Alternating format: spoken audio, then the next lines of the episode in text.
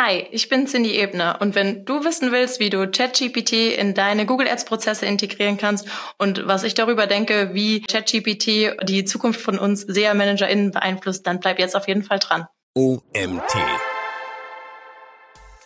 auch der Upload, da kann man sich auch das Leben ein bisschen leichter machen, dass man das direkt in ein Format gießt, dass man dann easy hochladen kann über einen Google Ads Editor, dass man sich das einfach mal vor Augen führt, welche Prozesse gibt's eigentlich. Zum einen eben, wenn man neue Kampagnen erstellt, zum anderen aber auch, was mache ich eigentlich so im Daily Business, was optimiere ich eigentlich? Also gucke ich, welche Kennzahlen schaue ich mir an, in welcher Frequenz schaue ich mir die an und dann sich eben überlegt, wie könnte mich denn da eine KI unterstützen, wo habe ich vielleicht auch irgendwo Grenzen.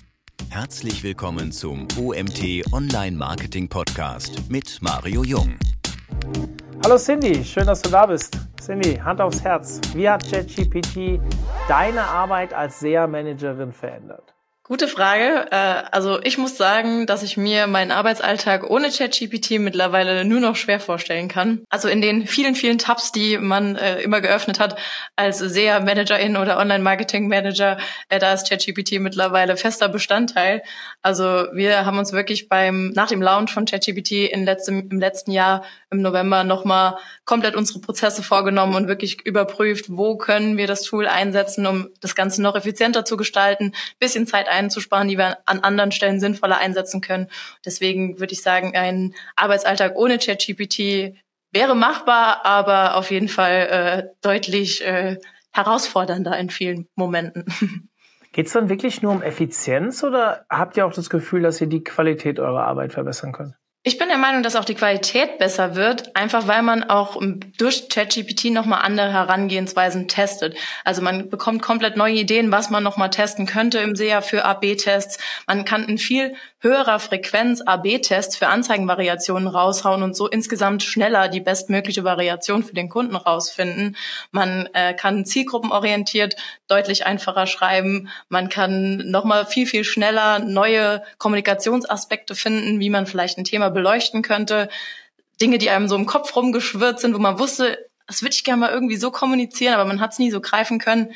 ChatGPT einfach das perfekte Tool, um da äh, den letzten Anstoß zu geben, um äh, die Art und Weise zu finden, wie man es ausdrücken wollte. Also äh, das ist nicht nur die Effizienz, sondern äh, ich bin auch der Meinung, dass die Qualität deutlich besser geworden ist. Ich bin immer ein Fan davon, ein bisschen konkret zu werden. Also wir sind ja auch ein Hands-on-Podcast und wollen nachher auch mal wirkliche Tipps mitgeben, beziehungsweise wir wollen da reinkommen, um, um den Leuten, die ähnlich wie du im selben Bereich arbeiten, wirklich, dass sie was mitnehmen können, was sie morgen auch umsetzen können. Deswegen gerne mal etwas konkreter. Wie hat sich der Einsatz von ChatGPT auf die Effizienz eurer Arbeit ausgewirkt? Insbesondere beim Anzeigentexten, wie schon gesagt, ist die Effizienz deutlich besser. Man kann halt viel, viel effizienter Anzeigentexte verfassen, ist da viel, viel schneller.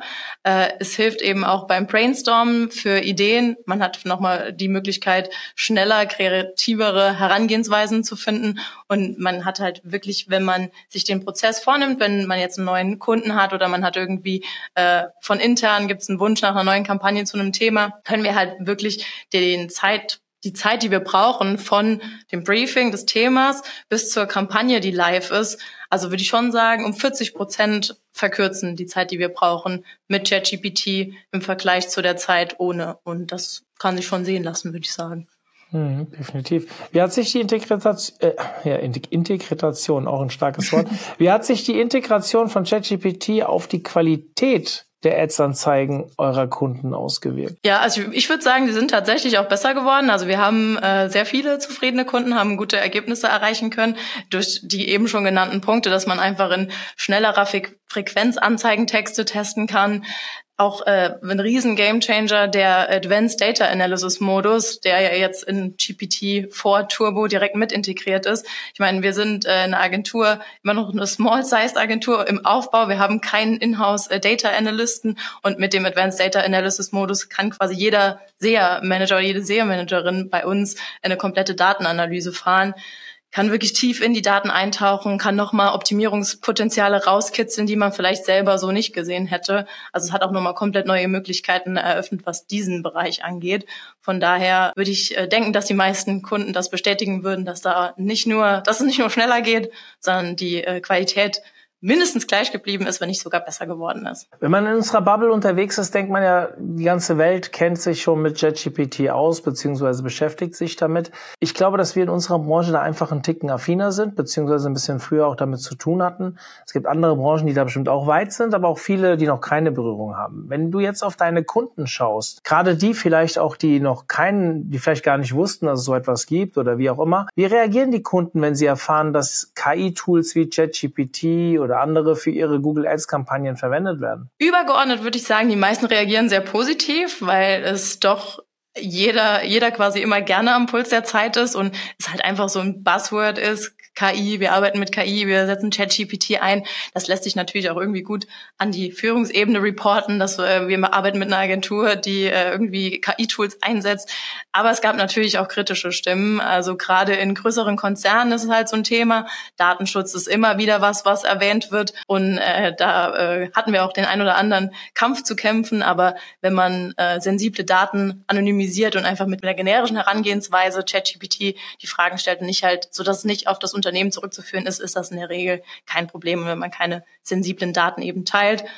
Da hatten wir ein paar Diskussionen zu führen, muss man schon sagen, aber die meisten sind wirklich sehr, sehr angetan, haben auch Lust drauf. Viele haben auch Bock selber zu lernen, wie sie es einsetzen können, gerade weil viele unserer Ansprechpartner für alle Kanäle verantwortlich sind. Das sind manchmal nicht unbedingt SEA, sondern Online-Marketing-Manager, die dann verschiedene Agenturen steuern. Das heißt, sie haben super viele Hüte auf. Und gerade in diesen Fällen kann das halt wirklich ein super hilfreiches Tool sein, um sich nochmal irgendwo schnell reinzufinden, irgendwas sich zusammenfassen zu lassen. Wenn man nochmal vergessen hat, keine Ahnung, irgendein Fachbegriff, dann kann man auch mal im ChatGPT nochmal fragen oder Anzeigentexte, Ad-Copy, längere Texte wir arbeiten mit vielen ja auch im SEO und im SEA zusammen, also komplett, wie kann man einfach gute Texte mit Hilfe von ChatGPT schreiben, sei es für die Website, für Social Media, für Newsletter oder eben Ad-Copy für äh, Google Ads. Da gibt's ja super viele Anwendungsfälle und da sind einige auch sehr interessiert dran, mehr darüber habt zu erfahren. Ihr, habt ihr mal mitbekommen, dass ihr vielleicht auch ein Impulsgeber für ein Unternehmen wart, die danach sich mehr mit dem Thema beschäftigt haben, auch für ihre Prozesse? Gibt es da vielleicht auch irgendein Beispiel, was du mit uns teilen kannst? Ja, würde ich schon sagen. Also es ist schon immer sehr, sehr dann auf Marketing bezogen. Wie gesagt, jetzt schon ein paar Beispiele außerhalb der SEA und SEO-Bubble genannt, also dass man eben auch für Social Media oder Newsletter-Texte oder keine Ahnung, auch einfach die ganz normale E-Mail-Kommunikation, das sehr, sehr hilfreich sein kann. Aber äh, jetzt ein konkretes Beispiel wüsste ich jetzt, glaube ich, nicht. Aber ich glaube, jeder, der mit uns zusammenarbeitet, hat ähnlich, wie ich es eben gesagt habe, ChatGPT doch äh, immer, immer geöffnet und immer öfter in Gebrauch auch. Ja, ich muss dir ganz ehrlich sagen, ich, bei mir ist das noch nicht so angekommen. Mein Team ja, die schwören darauf. In meinen Aufgaben äh, vielleicht bin ich einfach, keine Ahnung, ich, mir fehlt da noch ein bisschen die Zeit, mich reinzuarbeiten und dann bleibt man gerne in seinen Prozessen. Ich müsste jetzt zugeben, es gibt so ein paar Kostenkalkulationen natürlich und so, wo ich sehr spannend fand. Mich hat eine Kollegin tatsächlich in der Auswertung unserer Clubtreffen überrascht, was sie da mit ChatGPT wirklich im großen Stil, ich meine, wir hatten 20, 25 Treffen mit paar tausend Teilnehmern. Wirklich interessante Schlussfolgerungen aus den Daten gezogen, wer wie oft kommt, wie vielleicht auch die Leute verschiedene Clubtreffen besuchen und so. War, war sehr interessant. Ich habe aber tatsächlich nach einer längeren Diskussion mit jemandem, der noch keine Ahnung davon hatte und ich mit meinem rudimentären Wissen, ich konnte es ihm noch nicht mal richtig zeigen, habe ihn aber auf die Idee gebracht und der macht mittlerweile für ein äh, Finanzinstitut tatsächlich große Risikoanalysen für das Unternehmen mittlerweile. Hat sich da so tief reingearbeitet. Ich bin ein bisschen stolz drauf, weil es ist nur neun Monate her. Das heißt, er ist mittlerweile voll der Crack und wirklich ein richtiger Crack. Und ich habe ihn dazu gebracht, obwohl ich selbst mich niemals als Crack bezeichne, nein, noch nicht mal ansatzweise Anfänger, weil ich wirklich viel zu wenig damit mache. Finde es aber spannend, wie mein Team es nutzt. Und dementsprechend ähm, äh, freue ich mich auch mit dir jetzt zum Beispiel jemanden zu finden, der mit dem ich so einen Podcast aufnehmen kann. Auch wenn ich vielleicht selbst auf Augenhöhe gar nicht mitreden kann, ist es sehr motivierend, glaube ich, wenn man solche Geschichten hört. Ja, auf jeden Fall. Das ist, finde ich, auch immer das Coole, wenn man wirklich diese, wenn man diese Übertragung machen kann. Wenn ich jetzt dir meinen Vortrag äh, hier zu SEA und ChatGPT vom OMT nochmal komplett vorrattern würde, du würdest sicher auch den ein oder anderen Use Case auf deinen Daily Business übertragen können, weil es halt die Herangehensweise ist halt trotzdem dann immer wieder ähnlich. Ne? Man hat halt so Prompt Patterns, sage ich mal, die man wieder einsetzen kann für verschiedene Use Cases. Von daher finde ich das auch immer super spannend, wenn, sage ich mal, Fachfremde oder nicht Seas dann mit im äh, Termin sind und dann halt sagen, ah cool, brauche ich zwar jetzt nicht für einen Anzeigentext, aber kann ich super verwenden für einen anderen Use Case. Deswegen ist bei dir ja genau die Story gewesen. Super spannend. Mhm. Ja. Welche spezifischen Branchen oder Nischen profitieren denn am meisten von der Verwendung von JetGPT für das Thema, was du betreust, äh, sprich sehr?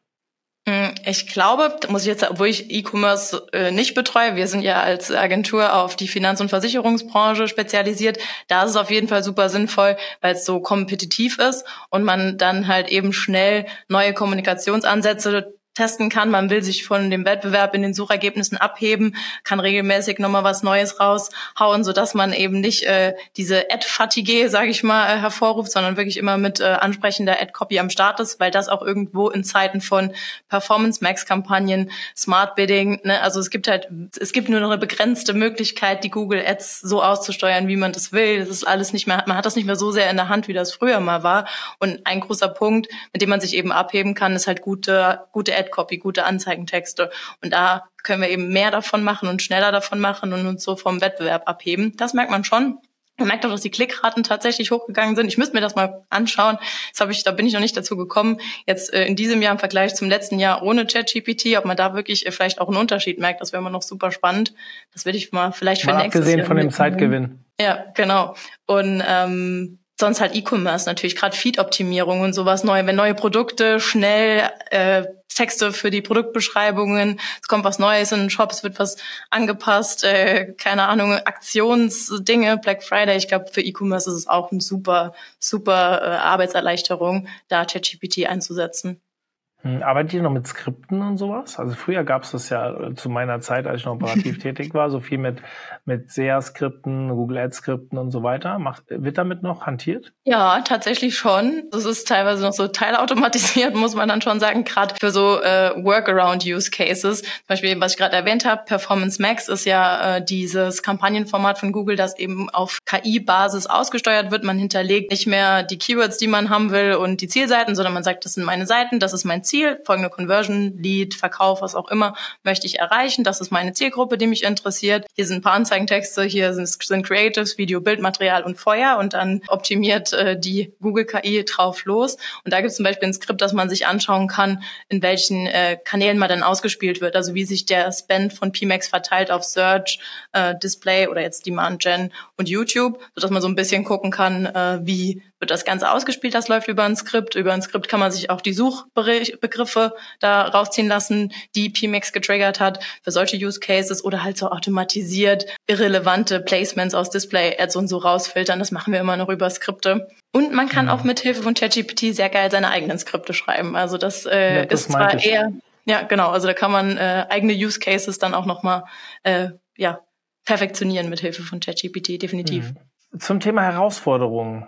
Welche Herausforderungen gibt es beim Einsatz von ChatGPT im Bereich SEA und wie kann man die überwinden? Also ich glaube, es ist, es könnte passieren, dass man sich zu sehr auf das Tool verlässt. Also man muss schon den Output immer wieder kritisch hinterfragen. Also ich, ich sage auch immer dazu, wenn ich das jemandem vorstelle, wenn sich jetzt jemand, der gar keinen sehr Background hat, komplett an meinen Leitfaden hält, der hat am Schluss trotzdem keine geile Kampagne. Also du musst halt wirklich das, was du zurückgespielt bekommst, nochmal kritisch hinterfragen. Auch die Anzeigentexte werden nie ready to go, ready to upload sein, so wie sie sind. Man muss da auch nochmal dran gehen, muss wirklich nochmal gucken, passt das auch zu der zu der Art, wie der Kunde kommunizieren will. Gerade wenn man in einer Agentur mit mehreren Kunden zusammenarbeitet, will man halt nicht einem alles überstülpen. Da kann natürlich jetzt die Custom GPT eine Lösung sein.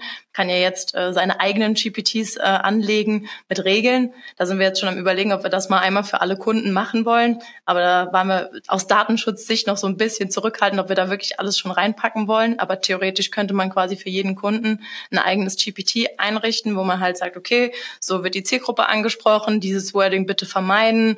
Äh, das ist irgendwie das, was wir kommunizieren wollen, wofür wir stehen wollen, was wir für irgendwie für ein Feeling auslösen wollen bei unserer Zielgruppe. Und dann könnte man das quasi direkt darin machen, anstatt immer nochmal neue Chats in GPT vorzustarten. Aber ja, genau, also sich, das könnte ich mir halt vorstellen, dass da äh, auch viel wenn man sagt, man kann mehr produzieren, dass da auch mehr Quatsch dabei sein kann. Man, es wird bestimmt noch mal die ein oder andere Ad-Copy, auf der quasi written by ChatGPT dran steht, ohne dass es dran steht. Man wird es halt trotzdem erkennen können. Äh, da muss man auf jeden Fall aufpassen. Und äh, genau, es ist halt man muss halt einfach immer dranbleiben. Also es wird sich so schnell, ändert sich was, es gibt nochmal News ab und zu. Gibt es auch einfach mal Probleme in dem Tool und der Output ist nicht so, wie man sich ihn wünscht. Man sollte sich halt nicht drauf verlassen. Das würde ich mal sagen. Es ist einfach ein Assistent, der da ist und dann ist es schön, aber man sollte wirklich nicht vergessen, was eigentlich die Basics sind, dass man im Endeffekt halt gute Werbung machen will, die Zielgruppe im richtigen Moment erreichen will und das ist eigentlich das Wichtigste. Und ChatGPT kann halt eine Hilfe sein. Welche Schritte und Ressourcen sind erforderlich, um ChatGPT erfolgreich in Google Ads Strategien zu integrieren? Gut, bevor man sich überlegen kann, also bevor man einfach sagt, ich benutze das wild, wenn es mir gerade danach ist oder wenn ich gerade irgendwie nicht mehr weiter weiß, wäre halt der erste Schritt mal zu sagen, okay, ich überlege mir mal, welche Prozesse gibt es denn überhaupt? Welche To-Dos habe ich, wenn ich mit einem Kunden oder in-house für SEA eine neue Kampagne konzipiere. Also dazu gehört erstmal die Keyword-Auswahl, dann überlege ich, wie ich das Ganze clustere in relevante Anzeigengruppen. Wenn ich die Anzeigengruppen habe, dann überlege ich mir, wie kann ich die Keywords, also welcher Anzeigentext holt alle Keywords, die in der Anzeigengruppe platziert sind, gleich, gleichermaßen ab. Also holt jemanden ab, der nach diesen Keywords sucht. Wie, welche Zielgruppen will ich vielleicht zur Beobachtung oder auch als Ausrichtung hinterlegen? Wie passe ich die Anzeigentexte auf die Zielgruppe an? Auch der Upload, da kann man sich auch das Leben ein bisschen leichter machen, dass man das direkt in ein Format gießt, dass man dann easy hochladen kann über einen Google Ads Editor, dass man sich das einfach mal vor Augen führt, welche Prozesse gibt's eigentlich. Zum einen eben, wenn man neue Kampagnen erstellt, zum anderen aber auch, was mache ich eigentlich so im Daily Business, was optimiere ich eigentlich? Also gucke ich, welche Kennzahlen schaue ich mir an, in welcher Frequenz schaue ich mir die an und dann sich eben überlegt, wie könnte mich denn da eine KI unterstützen? Wo habe ich vielleicht auch irgendwo Grenzen? Zum Beispiel, wenn man eben sagt, ich bin selber kein Data Analyst und äh, kann nur bis zum gewissen Grad in die Daten eintauchen und da was rauslesen.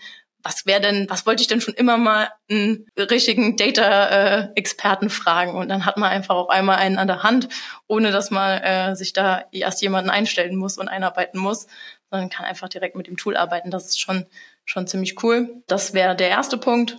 Und dass man eben auf dem aktuellen Stand bleibt, was auch ChatGPT angeht, dass man die Grenzen kennt des Tools, dass man sich nicht blind drauf verlässt, aber auch weiß, zu was es fähig ist sich ein bisschen damit beschäftigt, was es so Neues gibt und auch das ganze Thema Prompt Engineering, also was muss ich dem Tool denn überhaupt alles mitgeben, dass ich auch ein bestmögliches Ergebnis dann rauskriege. Weil, äh, wie man es jetzt schon so oft gehört hat und es mittlerweile schon ausgelutscht, äh, Shit in, Shit out, wenn, also es liegt ganz oft, wenn ein schlechtes Ergebnis rauskommt, liegt es nicht unbedingt am Tool, sondern vielleicht auch an dem Prompt. Also man muss sich halt auch gut überlegen, wie man das Ganze angehen will. Und da gibt es ja auch viele Wege, da sollte man sich auch auf jeden Fall mal damit beschäftigen und ein bisschen ausprobieren, einfach mal ausprobieren. Ich glaube, das ist das Beste. Das ist, glaube ich, auch das Schwerste, weil du sagst, es fehlt halt jedem die Zeit, sich einfach mal hinzusetzen, drei, vier Stunden und mal mit ChatGPT hin und her zu spielen. Aber ich glaube, da merkt man, wo die Grenzen sind und was möglich ist und wo wirklich coole Ergebnisse rauskommen können. Wie können Unternehmen oder wie Agenturen ihren Mitarbeitenden dabei unterstützen, in diesem Bereich mehr ins Machen zu kommen? Also Beispiel ich, Gut, jetzt fehlt mir vielleicht ein bisschen Zeit, aber am Ende ist es doch eine dumme Ausrede. Ich würde ja viel, viel Zeit sparen, wenn ich mich richtig reinarbeiten würde, langfristig. Kurzfristig ist es ein Pain. Hast du eine Idee dazu? Wir haben zum Beispiel bei uns in der Agentur jeden Donnerstag eine halbe Stunde, so viel sollte jeder irgendwie haben, einen festen Slot. Das ist unsere interne AI Academy, wo dann immer im Wechsel einer aus der Agentur einen Case vorstellt, wo er halt mit ChatGPT ein Ergebnis erzielen konnte, das vielleicht vorher nicht möglich war, einen neuen Use Case, vielleicht ein eigenes Custom GPT gebaut hat für einen bestimmten Use Case für einen Kunden. Ich habe jetzt auch mal ein eigenes SEA GPT gebaut, wo ich einfach so Basic äh, Google Ads Knowledge hinterlegt habe von uns selbst, weil wenn natürlich ChatGPT auf das allgemeine Wissen zugreift, greift es natürlich auch auf Wissen zurück, das irgendwie von Google kommt.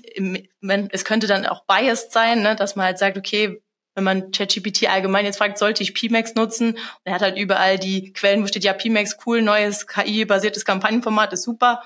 Und dann sagt er vielleicht, ja, äh, sollte man machen. Und dann kann man eben seine eigenen Dateien hinterlegen, wo man eben auch kritisch hinterfragt, was halt Sinn macht und was keinen Sinn macht. Genau, jetzt bin ich irgendwie äh, abgekommen von dem, was ich eigentlich sagen wollte. Genau, AI Academy, Use Cases, äh, das ist super cool.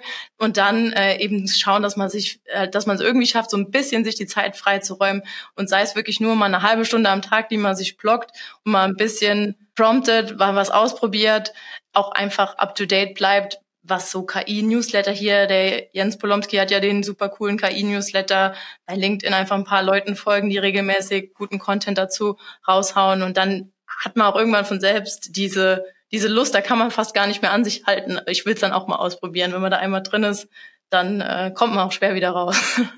Es gibt ja noch mehr KI-Tools und Plattformen, so abgesehen von ChatGPT. Inwieweit können andere Tools für Google Ads-Kampagnen nützlich sein? Ich muss tatsächlich sagen, ich habe es mir da bisher relativ einfach gemacht. Eins. Ich kann da vielleicht schon mal so ein, wie soll ich das sagen, ein bisschen spoilern. Wir werden in der Woche nach der Veröffentlichung dieser Folge oder zwei Wochen danach, das steht noch nicht ganz fest, eine Folge mit dem Dominik Wojcik machen. Ich weiß nicht, ob du, ob du ihn auch kennst, aber er hat bei der SEOCom und bei der OMX relativ viel zum Thema AI erzählt. Und dort werden wir uns vor allem auch andere Plattformen anschauen. Also ich werde ja, ihm cool. sehr viele Fragen stellen zu anderen Plattformen, wie man die einbinden kann, wie man sie nutzen kann, was wir da auch erwarten in nächster Zeit wo wir jetzt ein bisschen weggehen von der Spitzenanwendung zu SEA, wie jetzt mit dir. Mhm. Wir werden dann demnächst auch noch ein bisschen auf andere Bereiche eingehen, wie SEO, ähm, vielleicht auch Contentproduktion, Copywriting und so weiter.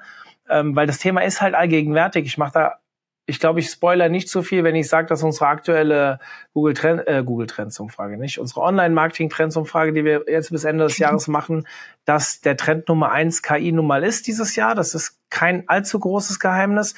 Dementsprechend haben wir natürlich auch viele Podcast-Folgen jetzt dem Thema gewidmet, so ja auch heute mit dir.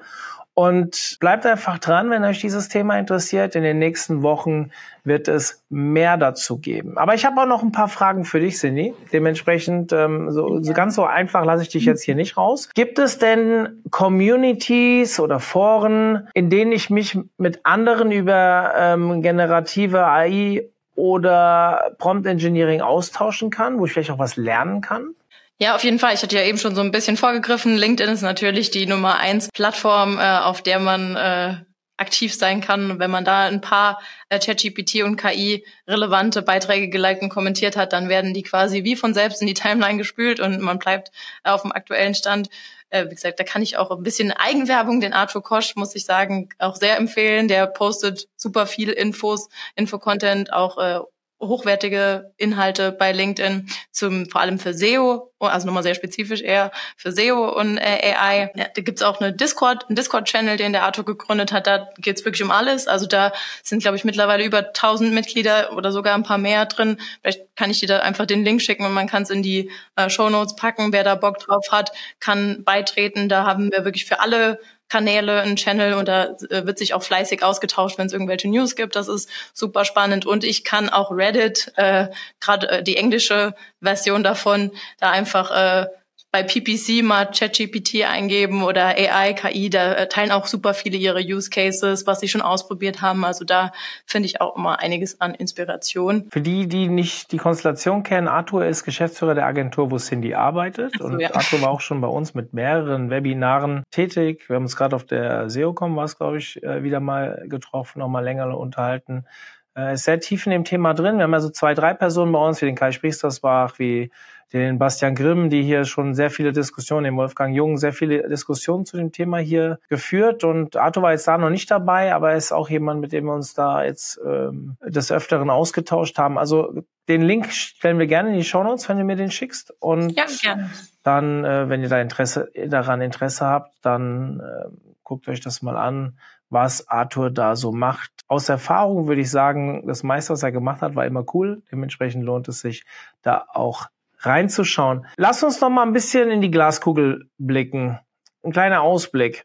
Provokant gefragt, denkst du, dass die KI SEA-Managerinnen irgendwann komplett ersetzen kann?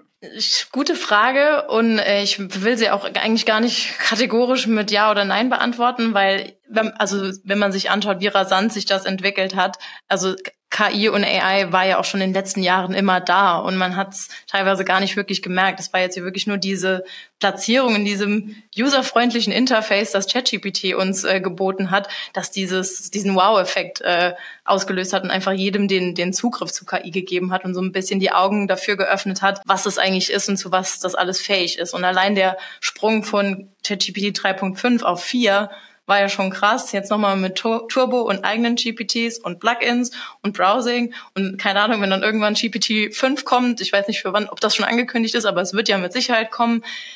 Vielleicht ist das auch ein besserer SEA-Manager, als ich es bin. Das würde ich jetzt gar nicht äh, sagen wollen. Aber was ich eben schon mal äh, gesagt habe, es gibt einfach immer noch Punkte, wo ich glaube, die Menschlichkeit braucht man noch, ob man dann immer noch sehr Manager oder sehr Managerin heißt, sei mal dahingestellt. Aber die kreativen Denkansätze, das wirkliche Hineinversetzen in die Zielgruppe, das sind halt einfach Dinge, die kann die KI bisher wirklich nur bedingt abbilden. Und ich glaube, es wird in den nächsten, sage ich jetzt mal, fünf Jahren eher so sein, dass KI für uns ein Werkzeug ist, das uns unterstützt, aber das uns nicht ersetzt. Also es äh, ja, sollte, sollte halt unsere rechte Hand vielleicht sein, aber ich glaube, es stößt uns noch nicht vom Stuhl. Wie gesagt, wie es dann mal in weiterer, fernerer Zukunft ist, da traue ich mich gar nicht, äh, da schon mal eine Aussage drüber zu treffen. Das könnte, könnte sich natürlich auch ändern. Hm. Also fünf Jahre finde ich schon was relativ lang, wenn man überlegt, wenn man überlegt, was allein im letzten Jahr alles passiert ist. Ähm, wann 29. November oder 30. November ging das, glaube ich, online. Und ja, das ist jetzt ziemlich genau. genau ein Jahr her. Rasante Entwicklung, auch die unterschiedlichen Stufen, was die KI kann. Mal schauen, wo wir da in einem, in zwei oder in fünf Jahren stehen. Was denke ich? Ich habe viele positive Gedanken, gerade wie du jetzt auch sagst, wenn man im Driver Seat sitzt und weiß, wie man es benutzen muss, glaube ich, dass es eine sehr, sehr gute Hilfe ist, vor der man keine Angst haben muss, sondern eher die Chancen für sich ergreifen muss. Aber ich gebe zu, ein paar negative Gedanken habe ich natürlich auch. Also wo entwickelt sich das hin? Mir geht es da weniger um das Ersetzen von Arbeitskräften oder wie auch immer. Das, sowas, das gibt es, seit ich denken kann, dass irgendwelche Konzepte kaputt gehen, weil jemand Besseres auf den Markt kommt und Google hat ja auch ein Code Red ausgesprochen damals, als äh, ChatGPT auf den Markt kam, weil sie gesagt haben, okay, jetzt gibt's mhm. hier etwas, was wirklich uns gefährdet. Ja, deswegen, ich, ich bin da, äh, für mich ist natürlich auch eher, was ist, wenn jemand das negativ nutzen möchte. Ich meine, da könnten wir einen eigenen Podcast zu machen, in die, wie, wie man ChatGPT auch falsch einsetzen kann. Das sollte aber kein Thema für einen Online-Marketing-Podcast sein. Dementsprechend mhm. lasse ich das jetzt mal weg. Aktuell habe ich das Gefühl, wir sind sehr gut dabei, was jetzt meine eigene Firma oder den OMT betrifft, ja, wir sind halt 75 Prozent, 70, 80, je nach Monat äh, SEO-abhängig.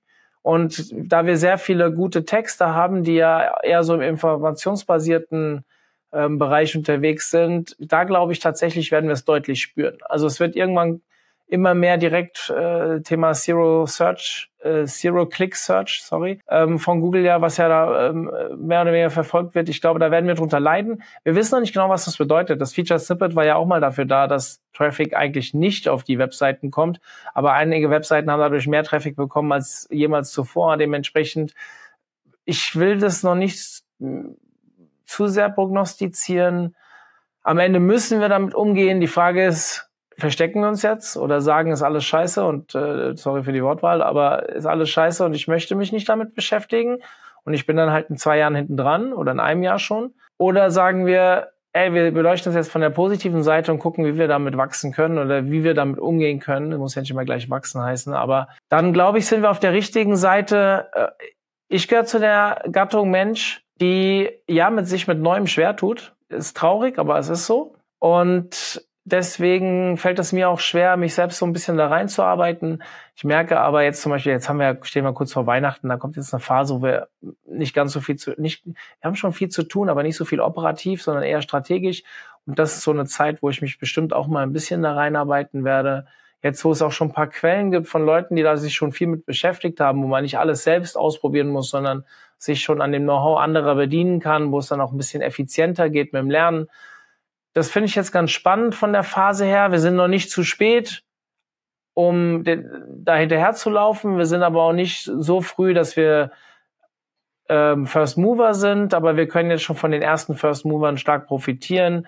Ist die Lerneffizienz meiner Meinung nach viel höher. Mal gucken. Ich, das sind so meine Gedanken dazu. Wo das hinführt, ich lasse mich überraschen. Also ganz ehrlich, am Ende kann ich es eh nicht ändern. Und es hat sich schon so viel verändert in meinem Job in den letzten 14 Jahren, wo ich teilweise da stand und habe gedacht, okay, wie soll ich jetzt darauf reagieren oder oder so Sachen wie keine Ahnung, als Facebook auf den deutschen Markt kam.